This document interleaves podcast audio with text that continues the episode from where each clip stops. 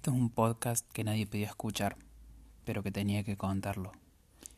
Son historias guardadas en frasco, que de tanto laudar terminaron explotando.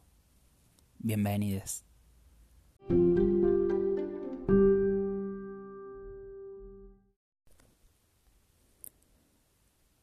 Del living me llega el sonido de tu cuerpo rozando con las sábanas.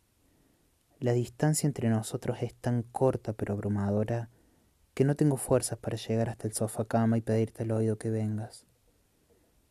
Decir que extraño tu cuerpo en otra punta del somier, tocar tu mano y que vos aprietes la mía, y que caminemos juntos en la oscuridad hasta nuestra cuna que también sabemos mecer. En el camino eterno, ahí precisamente, en el comedor oscuro, susurrate que aunque estemos transitando esta tormenta juntos pero separados, cerca pero lejos, todavía estás a tiempo de hacer un paréntesis y de regalarme un beso. A veces creo erróneamente que lo mejor es volver el tiempo atrás, a cuando estaba ciego y solo me importaba qué cocinar a la noche, o que una mañana no se me escape una gota de pija fuera del inodoro mientras meo con la pija gorda por dormir abrazado a tu perfume embriagador y a tus ronquidos en la noche.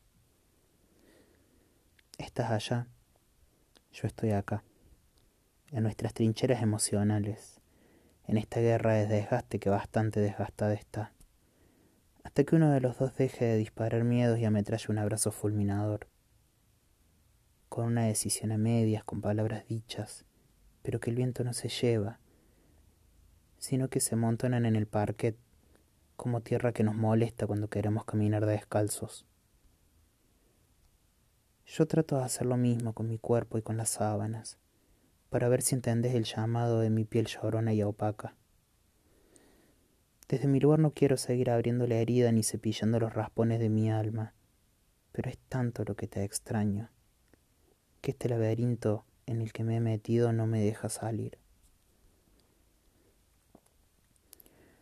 A veces siento que estas palabras que te digo, pero que no leerás nunca, solo me pasan a mí. Lo sentí esa noche en ese abrazo poco sincero que me diste en tu misión de espía. ¿Qué venías a buscar? ¿Qué querías?